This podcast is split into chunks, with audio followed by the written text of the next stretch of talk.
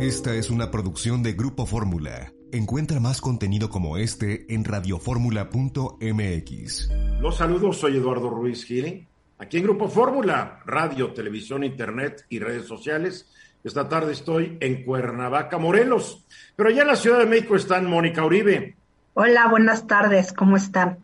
Bernardino Esparza. Muy buenas tardes. Mi rival, Venus Rey Jr. Hola Eduardo, ¿qué tal? Qué divertido anoche, qué buena discusión, ¿verdad? Muy buena discusión, muy buena discusión. Y total, no nos pusimos de acuerdo. Pues no, ¿verdad? Así es la naturaleza humana. Juan Key, ¿cómo estás? Muy bien, Eduardo, muchas gracias, gusto en saludarles.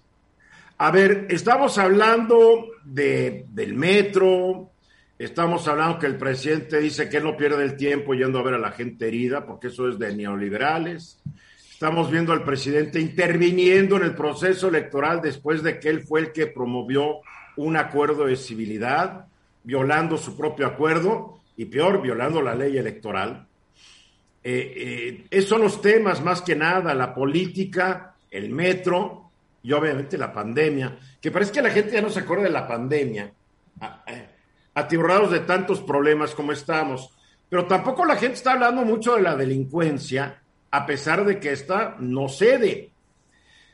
Yo quiero recordar que para combatir a la delincuencia organizada, el presidente Andrés Manuel López Obrador y sus colaboradores diseñaron una serie de programas sociales que buscan convencer a los jóvenes mediante entregas mensuales de dinero en efectivo a no ingresar en alguna banda criminal. Hasta hace unos días había casi 330 mil personas de entre 18 y 29 años de edad inscritos en el programa Jóvenes Construyendo el Futuro, trabajando en casi 355 mil centros de trabajo en donde aprenden algún oficio. Cada uno de ellos recibe 4.310 pesos cada mes durante cada uno de los 12 meses en que es aprendiz. Quiero decir que estos 4.310 pesos son 59 pesos más que el salario mínimo vigente en todo el país, menos en la zona de la frontera norte. Después de estar un año, idealmente quedan capacitados para obtener un trabajo. Supongamos que un aprendiz concluye su año dentro del programa y encuentra empleo. Tal vez obtenga un trabajo en donde le paguen alguno de los 61 salarios mínimos profesionales establecidos para este año, que van de los 142 pesos con 51 centavos para un o una manejador o manejadora en granja avícola, hasta 317.29 pesos para un o una reportera o reportera gráfica en prensa diaria impresa. Así podrá ganar cada mes entre 4.275.30 y 9.518.70 pesos. Es lo que podrá ganar, de acuerdo a estos mínimos. Los que sepan aprovechar las oportunidades laborales que supuestamente se les presentarán por haber sido aprendices de jóvenes construyendo el futuro, ganarán un poco menos de los de por sí raquíticos sueldos que perciben quienes egresan de una carrera universitaria. De acuerdo con la encuesta nacional de egresados realizada hace un par de meses por el Centro de Opinión Pública de la Universidad del Valle de México, en su primer empleo los egresados de una universidad pública o privada perciben un sueldo que va de entre los 5.551, repito, 5.551 a los 6.070 pesos. Para empeorar la situación debido a la pandemia, se han reducido las ofertas de empleo y el monto de los sueldos que se pagan también está para abajo, lo que significa que los jóvenes enfrentan un presente agobiante y un futuro incierto. Tal vez eso explica que muchos de ellos prefieran trabajar dentro del sector informal de la economía y buscar obtener ingresos ligeramente más altos de los que les ofrecen en una empresa establecida. Muchos otros posiblemente decidan que les es más redituable dedicarse al delito y se unan a una banda criminal cuyo giro o especialidad más les guste o atraiga. Secuestro, asalto, robo en sus múltiples modalidades, extorsión, trata de personas, robo de combustible o narcotráfico, entre otras muchas especialidades que en este país practica la delincuencia. También pueden especializarse en robo de tesoros arqueológicos. Hay muchas, hay muchas áreas.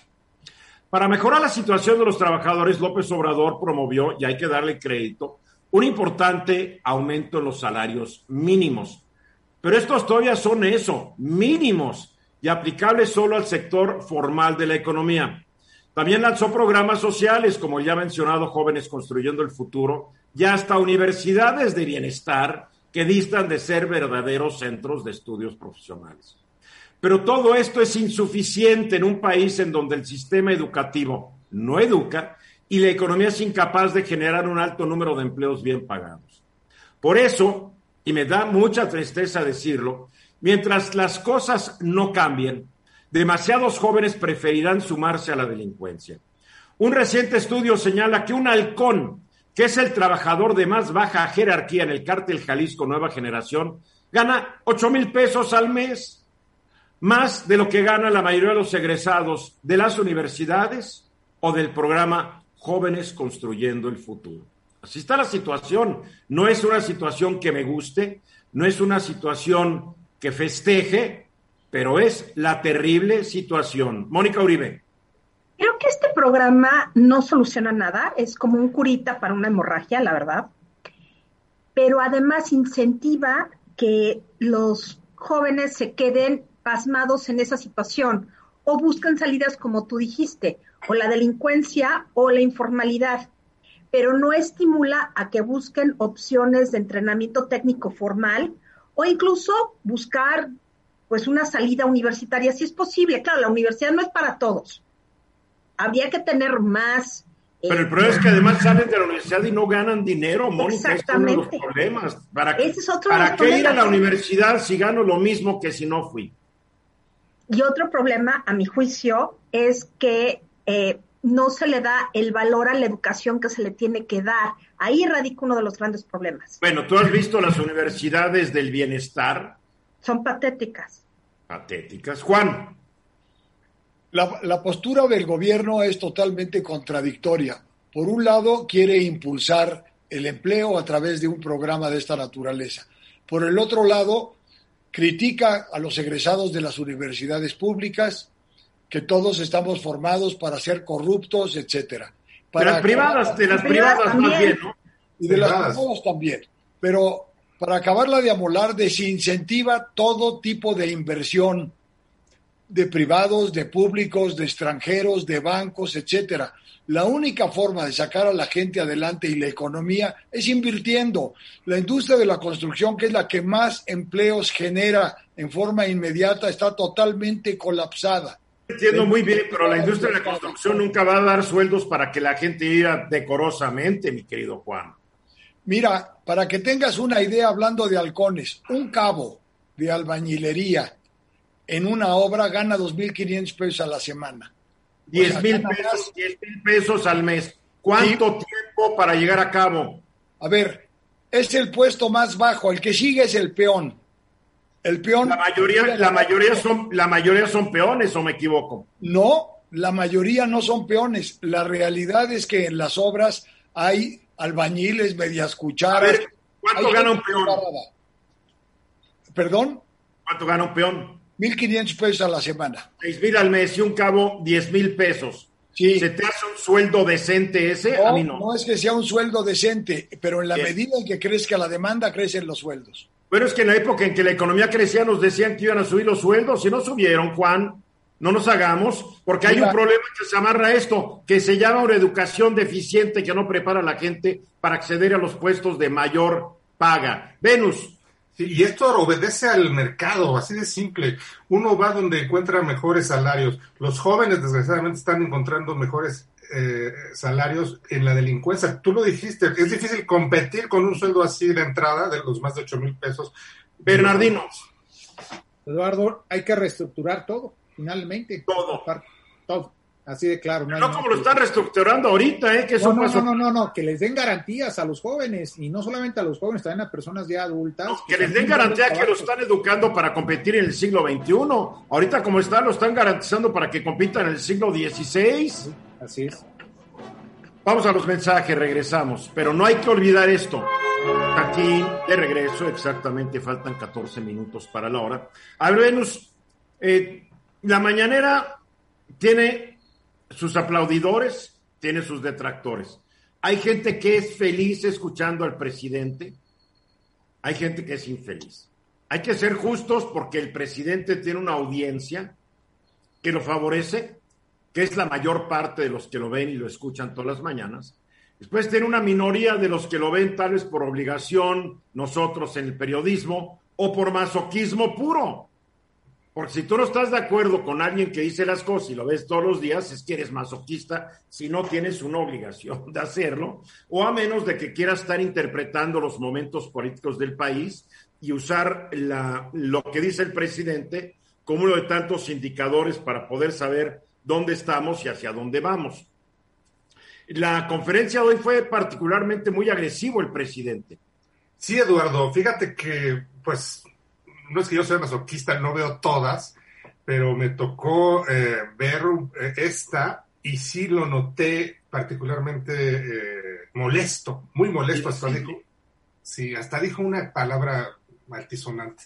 Fíjate, hay tres de los muchos temas que trató, hay tres, y de, de esos tres, dos se me hacen sumamente ¿Te acuerdas, que, ¿Te acuerdas que Donald Trump, como otro buen populista, de repente en público decía son of a bitch? Sí, sí, es, sí.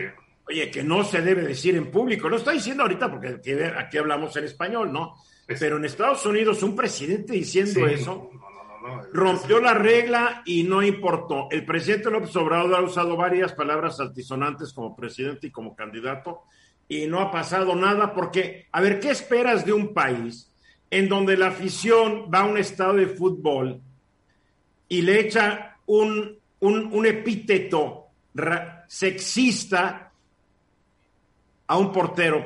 No, pues ya con eso lo dices ¿Qué esperas? Todo. A ver, ¿qué esperas cuando veas que los directivos de la Federación Mexicana de Fútbol defendían ese grito? Sí, no, no sé. Digo, pues no Mira, esperemos ahí te van los tres temas que me parecen muy delicados. El primero se me, me, parece sumamente delicado porque acusó el presidente al gobierno de los Estados Unidos de financiar y de ser injerencista, promoviendo a grupos golpistas, en concreto dos, en concreto uno que es Mexicanos contra la Corrupción y artículo 19, y de que yo sepa, no son golpistas, que yo sepa, son grupos muy críticos del gobierno. Sí, y financiar a periodistas para que pues para que lo golpeen y para que le den un golpe. Eh, los periodistas para... son los que me imagino pertenecen a este grupo artículo 19.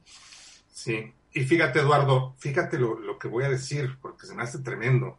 Dice, y eso es traición a la patria, ¿no? Aquí la, la gravedad de acusar al gobierno de Estados Unidos y acto seguido reunirse con la vicepresidente Kamala Harris pero lo aclaró muy bien porque dijo, seguramente Biden no está enterado. es ganas de buscarse un conflicto porque hasta hay nota diplomática. Recordemos que, que con lo que dijo hace unos días el ex, eh, el ex embajador Landó también se lanzó contra los Estados Unidos, no se fue contra Landó, se fue contra los Estados Unidos. Y, y, lo que dijo hace unos meses el jefe del eh, Comando Norte también lo descalificó. O sea, hay una cosa contra los Estados Unidos. Esa es una, si quieres ahorita. Y hay un amorío con, con Rusia. Y hay un amorío con Rusia. Porque ha dicho que con Rusia sus pláticas son fenomenales y que la vacuna Sputnik, la cual todavía no llega pese a las promesas del dictador autoritario ruso, ¿verdad? Pero no importa, se llevan bien. Este es uno, ahorita lo, lo vamos a comentar. El segundo punto me pareció una de sus expresiones más desafortunadas en lo que va de su sexenio. Cuando le preguntaron por qué no iba a visitar Tláhuac y por qué no iba a visitar a los heridos y a las víctimas de lo que sucedió el, el, el lunes en la estación de Olivos de la línea 12, tuvo la muy mala fortuna de decir que al carajo, que ese no es su estilo y que eso es una cosa de hipocresía y, de lo, y del conservadurismo. O sea que la humanidad y la compasión y la empatía son defectos neoliberales. Así. El ir a visitar a una persona herida gravemente por un acto de negligencia de la gente que pertenece a su propio partido es negativo. No hay que ser caritativos, no hay que ser empáticos. Es lo que me, yo entendí cuando lo escuché. Exacto, no, no hay un mínimo de, empatía, no, no hay un mínimo de conmiseración yo lo sentí, a mí me dolió, Eduardo. Este, tú sabes que yo al principio, y lo confieso con ustedes y con el público, pues tenía eh, confianza en el gobierno, en el presidente, en la figura de él, eh, pensaba que era una persona muy sensata, incluso algunas de sus eh, acciones iniciales de gobierno, pues me parecieron muy buenas y las dije, pero es que... Fuiste criticado por ser Chairo. Sí, no, y yo fui criticado por darle el beneficio de la duda, aunque desde siempre dije que no me iba a sorprender un mal gobierno. Pero había que darle el beneficio de la duda y un año se lo di y creo que tú estuviste más Fuiste Chairo más tiempo. Sí, pues me pareció un comentario, se me heló la sangre. Yo, yo la verdad estaba con la boca abierta durante la conferencia de la mañana. Y el tercer asunto ya para terminar, también muy delicado que tiene que ver con Saldívar, porque ayer se reunió con él, hoy lo dijo, y eh, la descalificación total al Poder Judicial, dijo literalmente, está completamente podrido y corrupto. Yo podría estar un tanto de acuerdo con el presidente en ese sentido la cantidad de jueces, ministros, magistrados, como se llame, corruptos, nunca ha sido novedad en este país, pero yo creo que el encapsular en su comentario también a los miembros del, de la Suprema Corte de Justicia de la Nación, a, tres de los cuales él recomendó al Senado, es como que escupir para arriba, ¿no? Exacto, porque él los, él los propuso y ahí están y son suyos. Pues, hay, o sea, prácticamente lo que está diciendo el presidente López Obrador es que de los 11 ministros, solo Saldívar es honesto y honorable, los demás son corruptos y no se puede confiar que, que, uno de ellos sea presidente. Lo que no entiendo es que si son corruptos y les conoce algo, ¿por qué no ha hecho la denuncia correspondiente ante la Fiscalía General de la República, ante la Unidad de Inteligencia Financiera? Y lo mismo para los periodistas corruptos, para los intelectuales corruptos, para los empresarios corruptos, para los contratistas corruptos, porque este presidente dice que todo el mundo es corrupto menos él, pero no hay una sola denuncia y los corruptos conocidos están en arresto domiciliario muy cómodamente sentaditos. Mónica. Hay dos puntos que me parecen verdaderamente importantes. Creo que el presidente lleva por lo menos dos semanas, porque yo sí veo la mañanera al menos dos días. Creo que cada vez está más nervioso. Lo veo muy irascible en las últimas dos semanas. Y creo que esto tiene que ver con la cuestión electoral. Entonces creo que está dando batazos a lo loco y lo va a terminar pagando. Siento que sabe que va a perder su mayoría calificada, es lo que yo creo. Bernardino. Sí, sin duda, Eduardo, yo creo que un acto de calidad humana, por supuesto, es el no asistir, en este caso, a visitar a los familiares de la línea 12, de los que pasaron toda esta desgracia. Y sobre todo porque él, como presidente de la República, tiene la facultad de decidir en ese momento las ayudas que se les tienen que dar, ¿no? Las ayudas. Y eso es importantísimo sentirlo, verlo en ese momento y escuchar las peticiones son bien importantes para todas estas familias porque es una necesidad, un estado de necesidad. Para concluir, Venus.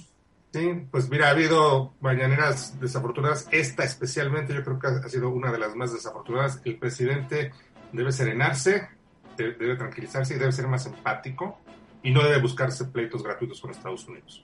Gracias, Venus. Mensajes.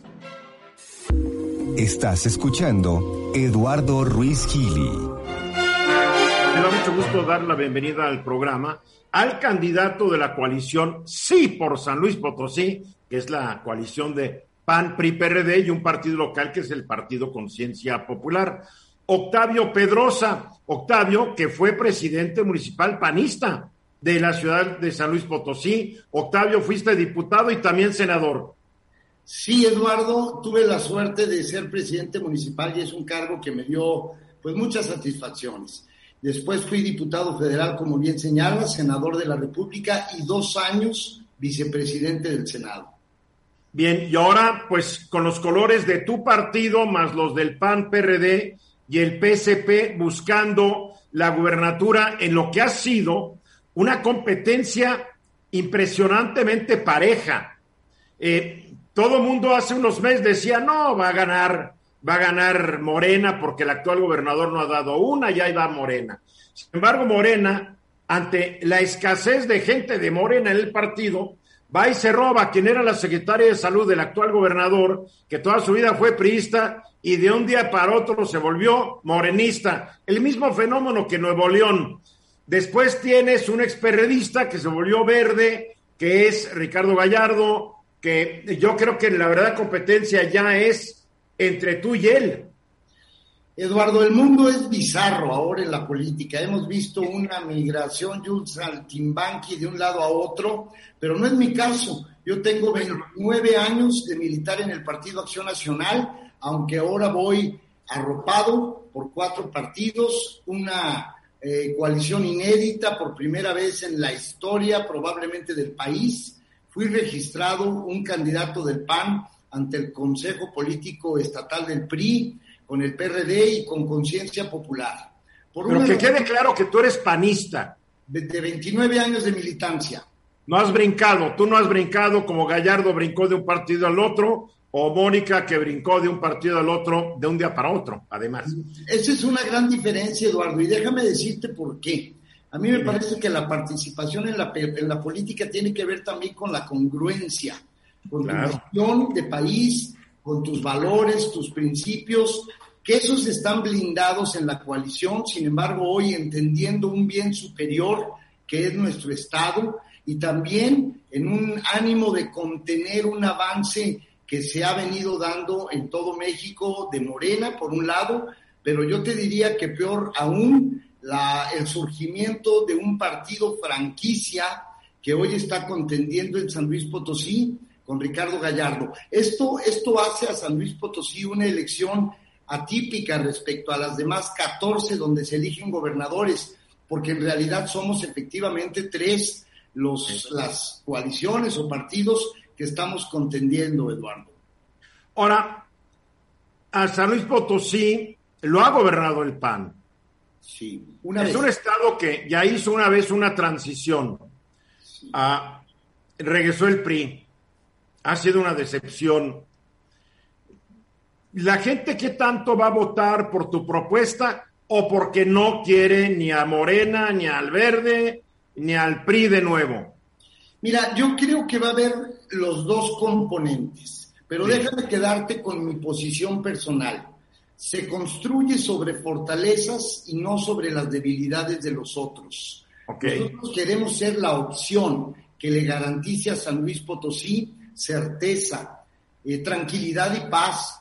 San Luis Potosí está siendo muy castigado por los fenómenos delincuenciales, más, más, del fuero común que los de alto impacto.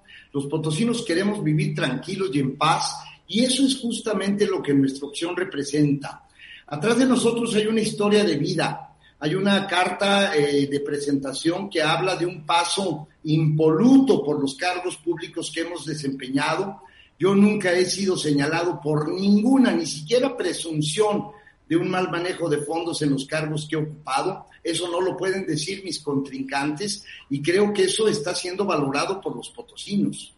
¿Qué le ofreces a la gente de San Luis Potosí? Certeza. Yo viviera ahí, ¿por qué tengo que votar por Octavio Pedrosa, candidato de la alianza PAN-PRI-PRD y PSP? Por tres razones. Primero, porque soy decente porque la decencia es nuestra principal divisa. Los mexicanos estamos ávidos, tú lo has dicho en tu programa, lo oigo casi diariamente. ¿Qué paciencia tienes? Bueno, pues es que me tomo dos darbones y un tafil y luego ya pongo en tu canal. Pero déjame decirte, no, la verdad es que me encanta el ejercicio que haces con todos tus invitados, muchos de ellos amigos míos, como Kenia Rabadán. Kenia fue compañera mía, diputada federal. No, la verdad es que yo coincido contigo mucho en que lo que necesita México es decencia en sus autoridades, en su guía, en su rumbo. Y eso le ofrezco yo a los potosinos. Dos, experiencia y capacidad. Yo soy un hombre de resultados. Cuando fui alcalde de San Luis Potosí, y mira, se oye mal que lo diga yo, eh, alabanza en boca propia es vituperio, pero fuimos catalogados como la alcaldía en el 2004 al 2006 mejor calificada en todo el país. Yo creo que los mexicanos necesitan resultados y de corto plazo, necesitan capacidad. No tenemos tiempo de aprender. Tú tienes que llegar a darle resultados a la gente y eso lo ofrecemos. Y tres, algo que también hace mucha falta, que es pasión, pasión por servir. Te tiene que correr sangre por las venas para hacer las cosas, atreverte, ser disruptivo, hacer cosas que otros no han querido hacer tal vez por miedo a cometer actos antipolíticos o, que lesionan la imagen del, gobernante. Eh, tenemos que privilegiar en todo momento el que los potosinos tengan mejores condiciones de vida, aunque sea políticamente incorrecto. Tú estudiaste tu licenciatura y tu maestría en la Autónoma de San Luis Potosí. Te educaste en tu estado. Después fuiste empresario, fuiste gerente de Chicles Canels, lo cual, ¿qué puedo olvidar los Chicles Canels que te los daban de cambio en el súper? En vez de darte centavitos, te daban Chicles Canels. Eh, estuviste en otra compañía dulcera y después una compañía textil y de ahí brincaste a la política. ¿Por qué decidiste abandonar la empresa para dedicarte a algo tan incierto como es la política? Fíjate que esa es una pregunta que yo mismo me he formulado muchas veces, pero la respuesta es porque te llega el momento en donde dices, la vida me ha dado tanto que ahora tengo yo que aportarle algo a la sociedad. Yo soy un privilegiado porque he tenido la oportunidad de tener una familia integrada, de haberme formado, de haber estudiado.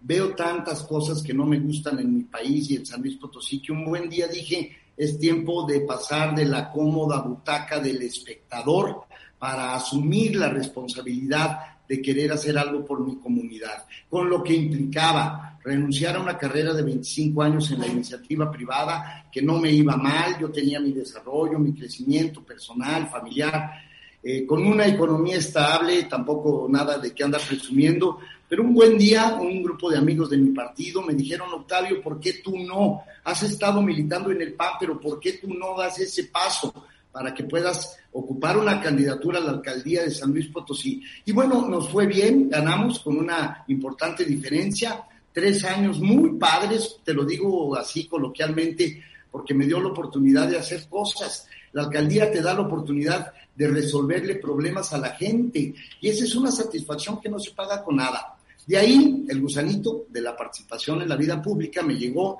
fui invitado, eran los tiempos en donde te invitaban, ahora tienes que entrar a codazos a conseguir la candidatura a la Diputación Federal, fui diputado federal en la 61 legislatura con Kenia, y saludos a Kenia si nos está oyendo, y luego, bueno, de ahí pasé a la Senaduría de la República. Déjame decirte algo, Eduardo, que marca diferencia. Yo, mis tres cargos públicos electorales que he ocupado, los he terminado, porque estoy convencido de que si la gente te vota por un periodo de tres o de seis años, tú tienes que cumplirlo. Claro, hay un compromiso. No soy, un chapulín, nunca he dejado un cargo a medias, mucho menos cuando es de designación en un escenario complejo como es hoy la pandemia, un tema tan grave en materia de salud. Bueno, yo creo que hay que asumir con enorme responsabilidad lo que la, gente, lo que la ciudadanía o en una designación se te asignó. Yo creo que en la vida hay que ser responsables y ser congruentes. Octavio, el presidente López Obrador ha dicho que los legisladores de la pasada legislatura eran una bola de corruptos porque aprobaron reformas que para él equivalen a traición a la patria. Ah, ¿No te sientes aludido cuando de repente el presidente en el mismo, en la misma olla mete a todos? Mira, yo traigo otros datos. Nosotros trabajamos en esa legislatura con un altísimo sentido de la responsabilidad, de darle a México un nuevo marco jurídico en temas tan importantes como fue la reforma en telecomunicaciones, la reforma educativa, por Dios, algo que era indispensable para el momento en el que estábamos viviendo los mexicanos. Había que hacer algo, un golpe de timón. No, yo creo que actuamos con alta responsabilidad. Nos quedan 30 segundos muy breves, ya sabes cómo es esto y la computadora siempre nos mocha la cabeza. Dale un mensaje breve, 20, 25 segundos a tus paisanos. Hoy tenemos la elección más importante en la historia de San Luis Potosí porque se decide no la gubernatura, se decide el rumbo de las próximas generaciones. Un político piensa en la siguiente elección, un estadista piensa en la próxima generación. Eso es lo que quiero decirle a todos los potosinos. Octavio, pues te deseo mucha suerte y estaremos hablando próximamente. Gracias, Octavio Pedrosa, candidato de la coalición PRIPAN, PRD y PSP a la gobernatura de San Luis Potosí. Minutos después de la hora, Bernardino, el presidente ha roto el compromiso que él promovió de que hubiera civilidad en el proceso electoral. Porque si algo no hemos visto en la conferencia mañanera es civilidad se ha ido contra candidatos de la oposición a su partido, obviamente se ha ido contra las autoridades electorales, el Instituto Nacional Electoral y el Tribunal Electoral del Poder Judicial de la Federación. La pregunta es, ¿qué va a pasar con estas elecciones donde, donde hasta el mismo presidente puede empezar a decir gritos de fraude cuando él es el presidente, no el candidato?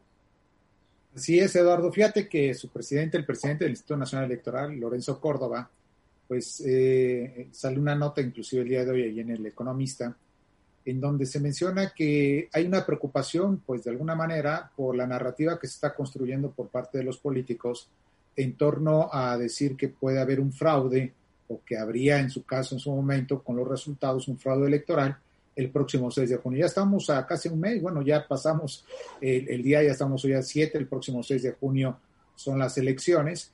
Y esto, pues, de alguna manera está preocupando en ese sentido, porque, pues, se está viendo que esa narrativa se está construyendo en torno a desacreditar, pues, toda la organización de la institución, que es el Instituto Nacional Electoral.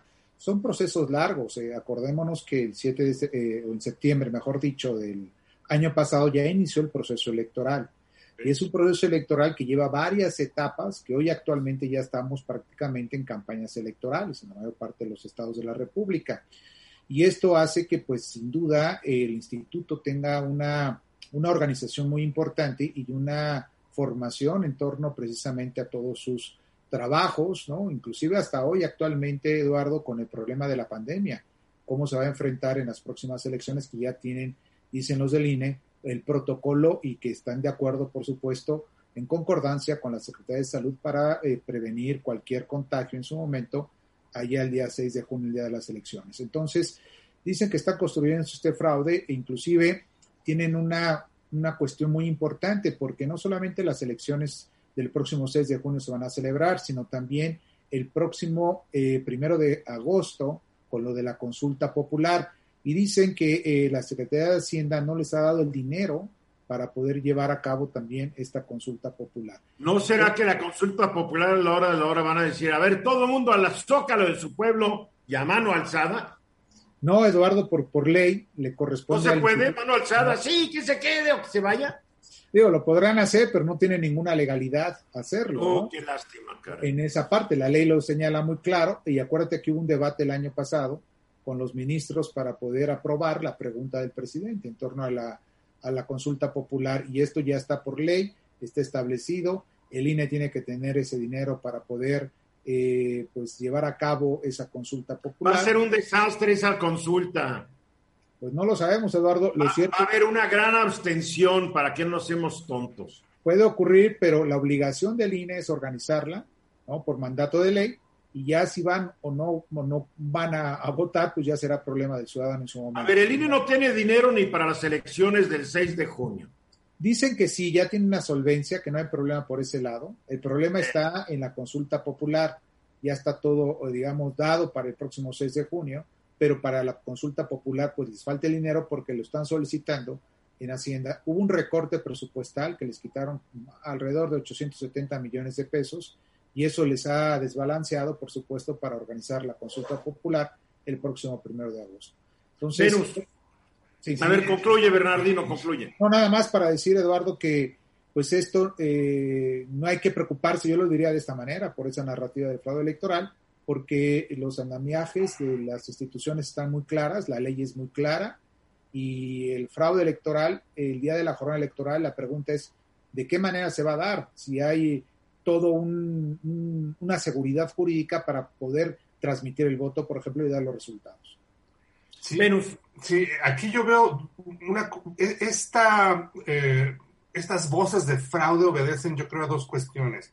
A una preocupación que tiene el presidente, sobre todo, yo creo la principal, de perder la mayoría calificada en la Cámara de Diputados, porque sin ella no puede hacer absolutamente nada, ni puede desaparecer al INE. Sí puede, puede hacer, puede cambiar muchas leyes, por favor. Claro. Sí, pero para desaparecer al INE necesitaría una reforma constitucional, y si no tiene la mayoría calificada en, en la Cámara de Diputados, que creo que no la va a tener, bueno, pues a, pero adiós puede su plan cambiar de... muchas atribuciones del INE por medio de leyes secundarias, si no me equivoco, Bernardino. Siempre y cuando no no, no, no sean contrarias a lo que dice la Constitución, porque la Constitución... Bueno, eso, eso no le, ese no le preocupa a Morena, por favor. Ay, y dos, y la segunda preocupación que tiene, eh, eh, yo creo, Morena y el presidente, sobre todo el presidente de Morena, que es Mario Delgado, es que... Ese no es el presidente de Morena, no te engañes. Bueno, de los 15, de las 15 este entidades... Es, este es un muñequito de ventríluco.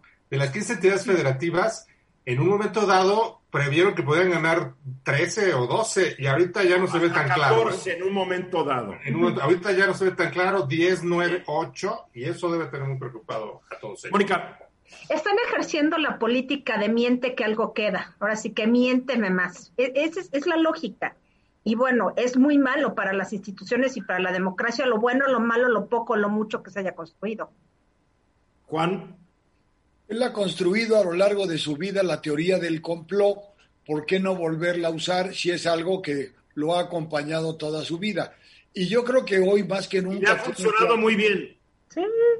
Sí, pero hoy más que nunca tiene claro que los resultados no le favorecen en la forma que él pensó. Eso sí está clarísimo. Está enojado. A ver, no le favorecen como él pensó, pero yo sí creo que va a tener una mayoría simple en el Congreso. No va a tener la calificada donde va a poder tener dos terceras partes necesarias para cambiar la constitución, pero va a poder cambiar muchas leyes. Las que, las que más le interesaba cambiar constitucionalmente, ya las realizó. Ya las realizó.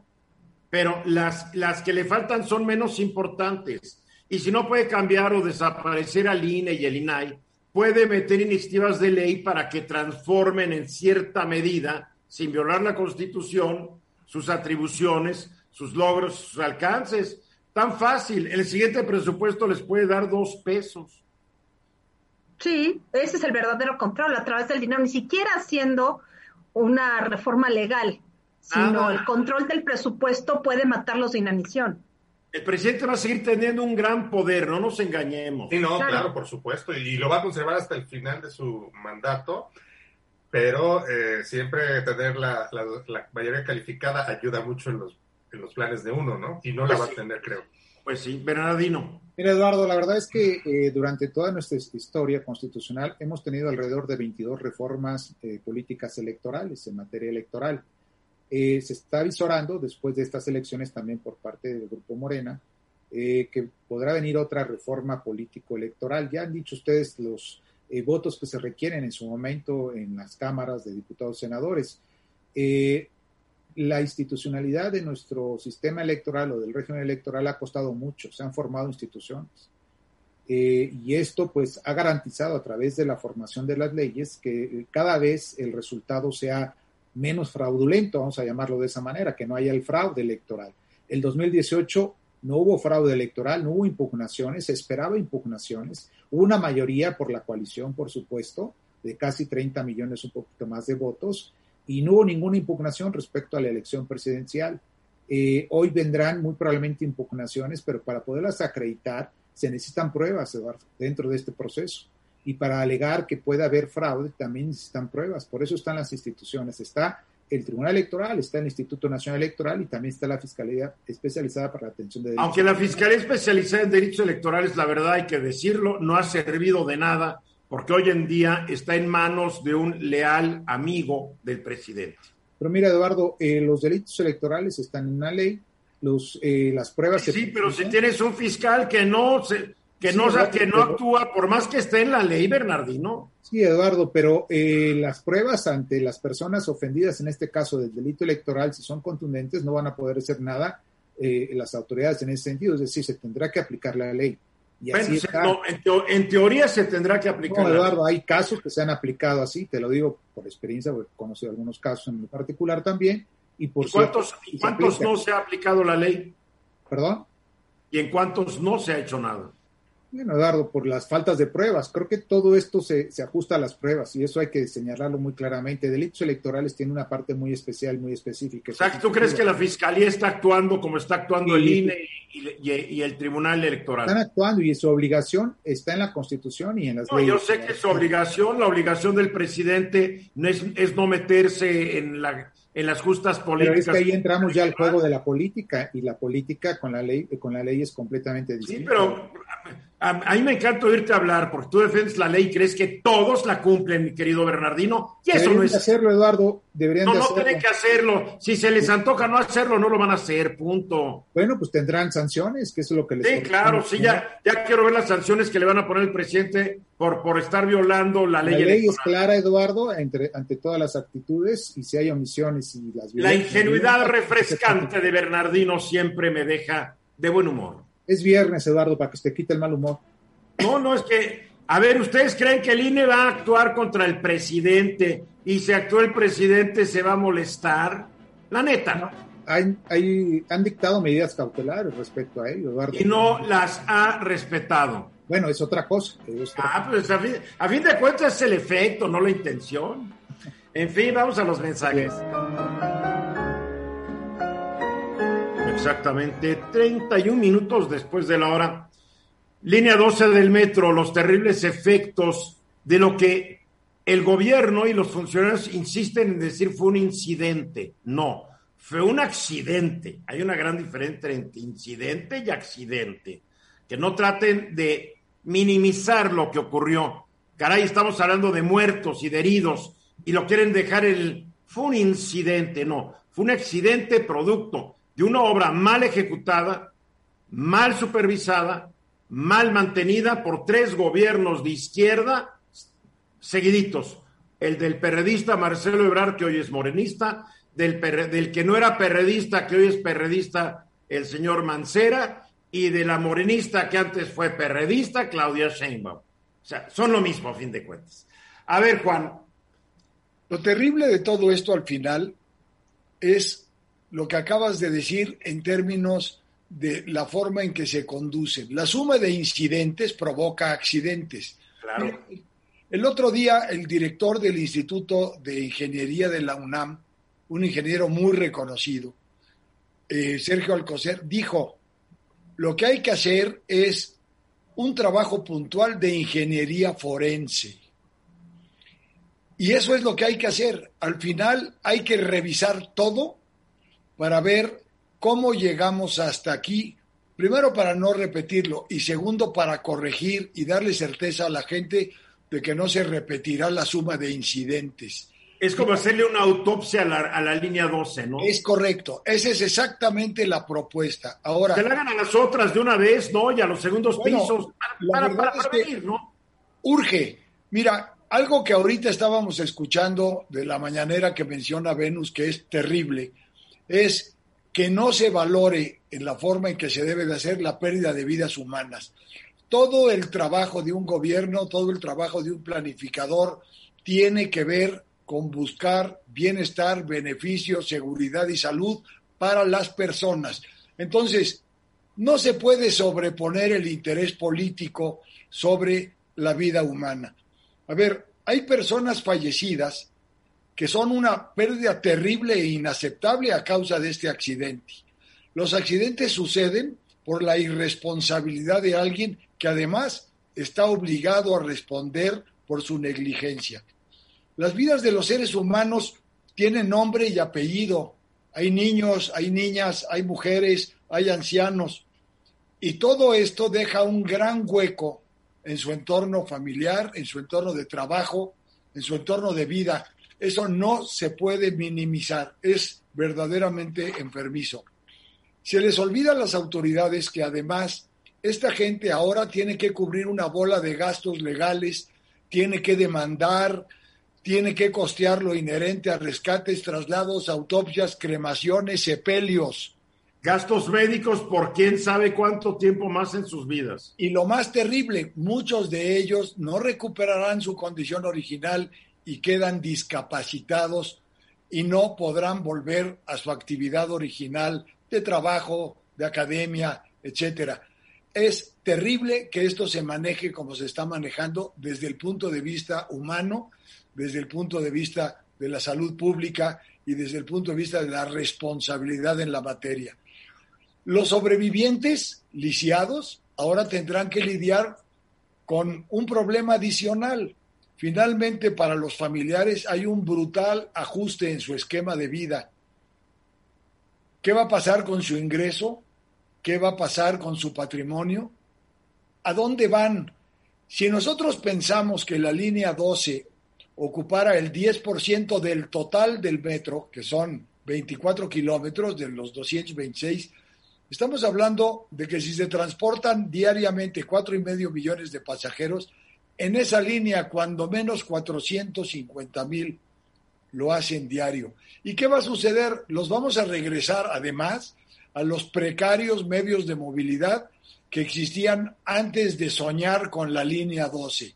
Otra vez, microbuses desvencijados, taxis de mala calidad, larguísimas filas para poder tomar un transporte público y otra vez ponerse en manos de la delincuencia, la inseguridad, la pérdida de salud y por supuesto la sana distancia, bueno, ni la consideramos, ¿no? Pero lo importante era inaugurar antes de que dejara el cargo el señor Ebrard. Eso era lo importante. Por supuesto, por supuesto. Ahora, hay una cosa que es una consecuencia terrible, que es un daño colateral, que es la pérdida de confianza en el uso del metro porque casualmente en esta administración van tres accidentes terribles. Primero, cuando se quemó el centro de control, el, famoso cerebro que dejó inhabilitadas seis líneas del metro, porque no pudieron conectar un transformador para sustituir uno viejísimo. El segundo tema tiene que ver con el accidente en la estación Tacubaya de dos trenes, porque uno de ellos estaba parado y no, funcionaron los sistemas de prevención hubo un muerto y 41 personas que, que, tuvieron ahí un problema de salud grave, afectados. Hace dos días, el miércoles apenas, con un aguacerito, bueno, aguacero común y corriente, dejaron de funcionar y se inundó la estación Balbuena con todo y sus escaleras eléctricas con aguas negras. ¿Y saben por qué? porque no funcionan los cárcamos de bombeo de las estaciones. Es que hay austeridad, también tienes que entender que hay austeridad. Este el gobierno quiere gastar dinero en cosas superfluas, porque ¿a quién le importa que saquen las aguas negras? Es, a ver, eh, es... Por favor, eso es superfluo. Ellos quieren que nademos en esas aguas. Bueno, lo están logrando. Si ese era el propósito, ya estrenaron un esquema con un comentario en esas escaleras eléctricas se mueven 115 mil personas por hora, ¿eh? Cuando están prendidas. Cuando están prendidas, por supuesto. Entonces, no es un tema menor. Ahora, todas las escaleras eléctricas del sistema tienen entre 30 y 50 años de antigüedad. Apenas hace un par de meses repusieron la primera de 47 que acaban de comprar. Mira, la Ciudad de México y muchas otras no más están a la espera de que ocurra un nuevo accidente. A ver, no sé si ustedes estén familiarizados con el regreso de Cuernavaca, te puedes ir por un segundo piso, y ahí vas, que además es un segundo piso con dos carriles de cada lado, sin cuneta. Si un coche se para ahí, a ver qué pasa. Pero llega un momento cuando te quieres incorporar al periférico, tienes que tomar una curva que es casi de 90 grados con el peralte inverso. O sea, que el peralte que debería ayudarte un poco a no salirte de la del carril es inverso y es casi en 90 grados. Digo, ¿a qué burro o a qué imbécil se le ocurrió esa obra como quedó en el gobierno de Miguel Mancera? Les vale gorro nuestro bienestar, les vale gorro nuestra seguridad. ¿Cuántas carreteras de cuota en este país que nos cobran por ir sobre un carril, con un carril en, que, que viene en sentido opuesto y no hay división en la cuneta, y a veces no hay ni bordos laterales, pero es de cuota. Por favor, yo recorro este país, es una estafa, es un insulto a nuestra inteligencia, es un abuso. Venus. ¿Sabes que es otro abuso que me da mucho coraje? Cuando fue lo del Socavón Express, que fue una tragedia muy lamentable, pero creo que esta tragedia del lunes pasado... la del Socavón fueron dos personas y armaron un lío los de Armaron un lío. Yo, vi lo que dijo... El, un genocidio en Ruanda. Yo vi lo que dijo el presidente, estaba, antes no era presidente, lo que dijo López Obrador, estaba exigiendo la renuncia inmediata de, de Ruiz Esparza, secretario de Comunicaciones y Transportes. A, mí lo que me da la impresión es que el presidente... quería, Perdóname, y, un, y una comisión de investigación en el Congreso. Y ahí es lo que voy, y fíjate, a mí me da la impresión que el presidente está cobijando a Claudia Sheinbaum y a Marcelo Ebrard, les está dando su, su halo protector, y por otro lado, los legisladores morenistas están eh, cerrando toda posibilidad a una comisión. Justo lo que están planeando cómo hacer Pinolia Mancera, ¿no? Justo lo que ellos querían, Mónica Uribe. es lo que ellos niegan ahora. El punto es que este tema del, del, del accidente del metro, la tragedia, porque más que accidente es una tragedia, está inscrito y se está jugando en la cancha de la sucesión presidencial adelantada. Y esto hace más grave todavía el asunto, porque es un tema de seguridad, de transporte, de decencia política, y que se estén jugando precisamente tres elementos o tres variables para ver quién se queda y quién se va, a mí se me hace desastroso, porque ahí es donde están jugando su futuro tanto Claudia Sheinbaum como Marcelo Ebrard. Y su, y su libertad, Mancera. Ah, bueno, también, pero ese no, ese no va para presidente, no pretende. Para concluir, Juan. Mira, todos estos accidentes, los tres que acabo de mencionar de esta administración, tienen un común denominador. Por supuesto, no hubo planeación, no hay mantenimiento. Faltan 15 minutos para la hora. Le doy la bienvenida a Fernanda G. Tamayo. Fer, buenas tardes. Buenas tardes. Y Mónica Uribe, a ver qué pasa, que hubo una, una reunión del Consejo de Cardenales. ¿Para qué sirve ese consejo y qué es lo que lograron? O, a ver, esto sucedió en, el Vaticano. Esto fue ayer en el Vaticano. Este, hay un grupo de cardenales asesores del, del Papa que están al pendiente por región de qué es lo que está sucediendo en las iglesias. Está conformado por el cardenal Marx de Alemania, el cardenal Rodríguez Maradiaga de Tegucigalpa, O'Malley de Boston, Gracias de la India, Hamburgo de, de uno de los múltiples países de África, y está el secretario de Estado, eh, Pietro Parolín, y Monseñor, bueno, el cardenal Bertelos, que yo a Parolín y a Bertelos los conocí aquí en México, cuando estuvieron asignados aquí en México. Claro. Bueno, el caso es que están, bueno, dieron un informe de cómo están las regiones, pero lo más importante es que se va a dar a conocer ya en muy poco tiempo una nueva constitución apostólica que va a sustituir a la Pastor Bonus. Esta, esta constitución apostólica prácticamente es una ley orgánica de la administración pública. La actual, la actual ¿quién la, quién la expidió? En 1988, Juan Pablo II y es un galimatías, porque es bien desordenada, o sea, como que pone funciones tipo laicales con funciones espirituales y se espera que esta nueva, esta nueva constitución apostólica lo que busque sea ordenar la administración pública tanto de la parte sacramental, litúrgica, jerárquica y todo esto, o sea, la parte iglesia, más la parte social, en donde el nuevo dicasterio para laicos, familia y vida tenga un, espacio central. Entonces, estamos casi, casi como a un mes de que se dé a conocer y esto está generando muchas tensiones internas, pero hay dos aspectos que hoy salieron a la luz que hace ratito, ¿eh? que están generando más problema. Primero, este fin de semana va a haber como un maratón de bendiciones de sacerdotes alemanes a parejas LGTB+, este, en contravención con todo lo que se ha dicho desde la Santa Sede, que no se les puede dar bendiciones, pues van a hacer un maratón de bendiciones, está muy divertido. Y, pero ya lo veremos la próxima semana. Y además se está llevando a cabo un, una especie de conversatorio, panel, o sea, una mezcla como rara de la Santa Sede con otros grupos, la, la Organización Mundial de la Salud, este, bueno, gente como filántropos y este tipo de cosas para apoyar la vacunación a nivel mundial. Entonces los antivax están boicoteando, pero eso termina pasado mañana, entonces tampoco puedo informarles mucho. Pero sí la cosa está que arde. Oye, el próximo Papa puede cambiar esta ley que va a expedir el actual. Teóricamente sí. Claro. Una prerrogativa papal, ¿no? Sí, sí, pero aquí ya trae candados, o sea, teóricamente eh, viéndolo como si no cambiaran ciertos aspectos. Parece que trae sorpresas y candados.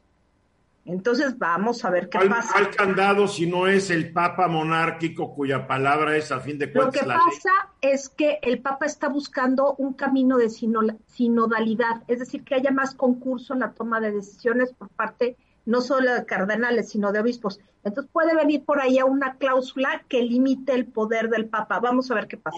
Como, fue la iglesia original, según se dice. Exactamente, sí.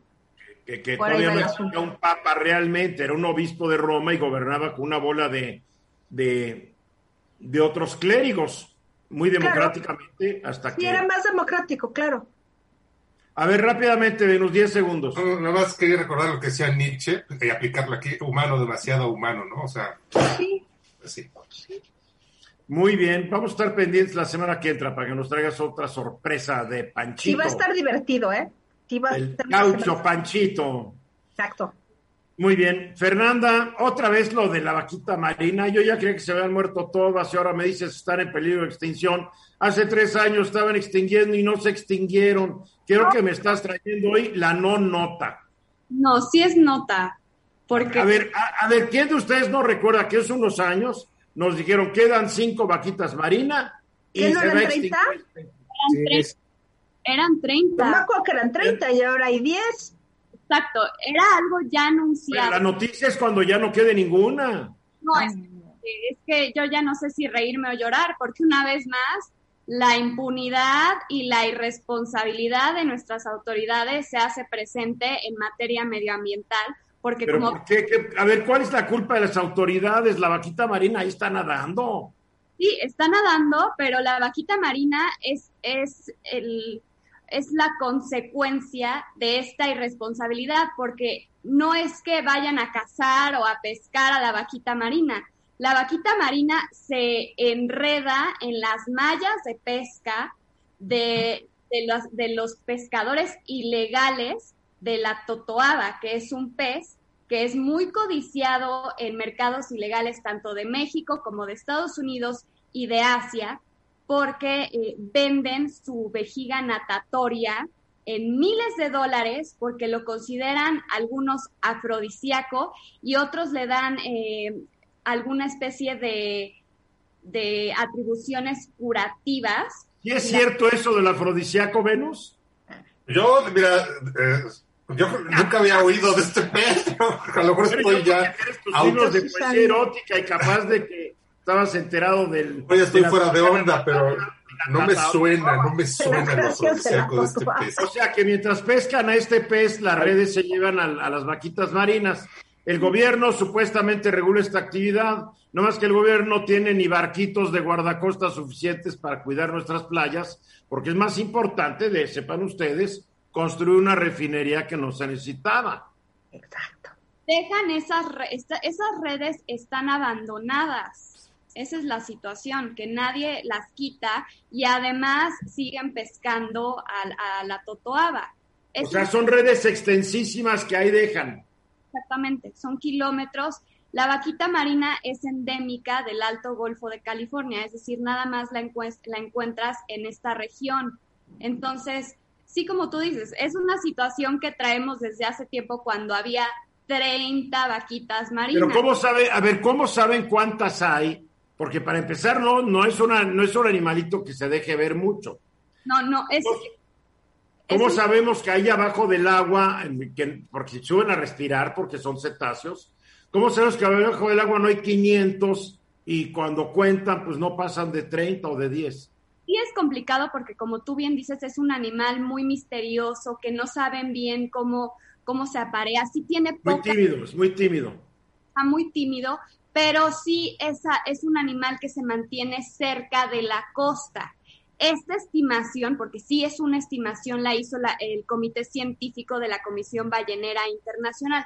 Es una estimación, pero sí eh, es- queda, lo que dicen es que quedan únicamente 10. No pueden ser todas capturadas y reproducidas en, en- en acuarios especiales o tampoco se les da eso del amor cuando están encerrados. Lo que ellos comentan es que al estar en cautiverio no pueden eh, llevar a cabo eh, esta, esta reproducción. No hay amor, no hay amor, la cárcel no es... Bueno, nos tenemos que ir, buena nota, y hay que estar pendientes. Nos tenemos que ir, Fer, gracias. Fernanda G. Tamayo, Mónica Uribe, Benurrey Junior, Bernardino. Esparza, Juan Calla se fue hace rato, mi querida productora insoportable, dictatorial. Mira, es más, la tengo tan inquieta que no puede ni contar. Francine Sarrapi. Soy Eduardo Ruiz Gil y mañana en mi estudio aquí y nos vemos el lunes.